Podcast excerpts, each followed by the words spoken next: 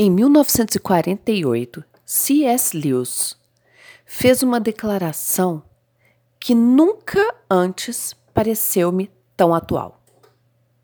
C.S. Lewis, para quem não sabe, entre outros renomados títulos, é autor de Crônicas de Nárnia. Disse ele: De certa forma, pensamos demais na bomba atômica. Como devemos viver em uma era atômica?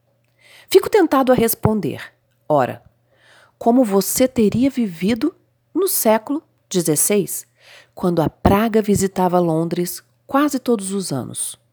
Ou como você teria vivido em uma era viking, quando invasores da Escandinávia poderiam pousar e cortar sua garganta a qualquer noite?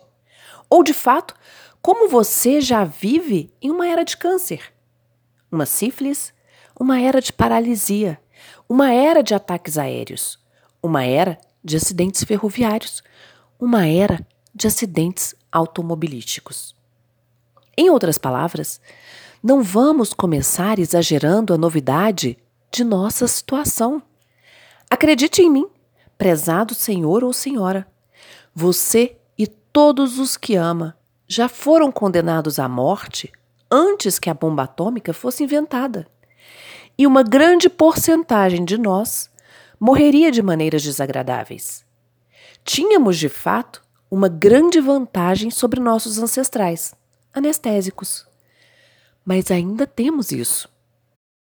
É perfeitamente ridículo continuar choramingando e desenhando rostos compridos, apenas porque os cientistas acrescentaram mais uma chance de morte prematura e dolorosa ao mundo que já estava cheio de tais chances e no qual a própria morte não era uma chance, mas uma certeza.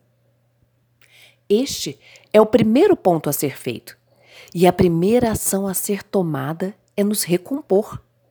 Se todos nós formos destruídos por uma bomba atômica, deixa quando ela nos encontrar fazendo coisas sensíveis e humanas, orando, trabalhando, ensinando, lendo, ouvindo uma música, banhando as crianças, jogando tênis, conversando com nossos amigos sobre uma caneca e um jogo de dardos, não amontoados como ovelhas assustadas e pensando em bombas.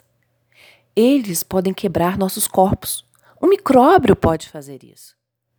Mas não precisam dominar nossas mentes. Vivendo em uma era atômica, 1948. Pense um pouco. O que isso tem a ver com a nossa situação atual? Esse é o ponto a ser feito.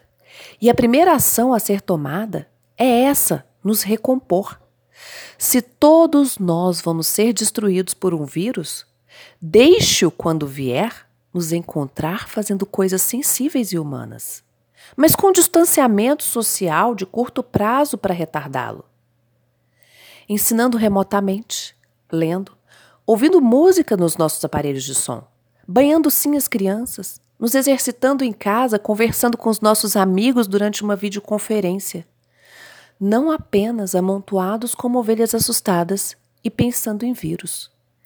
Porque eles podem quebrar nossos ossos.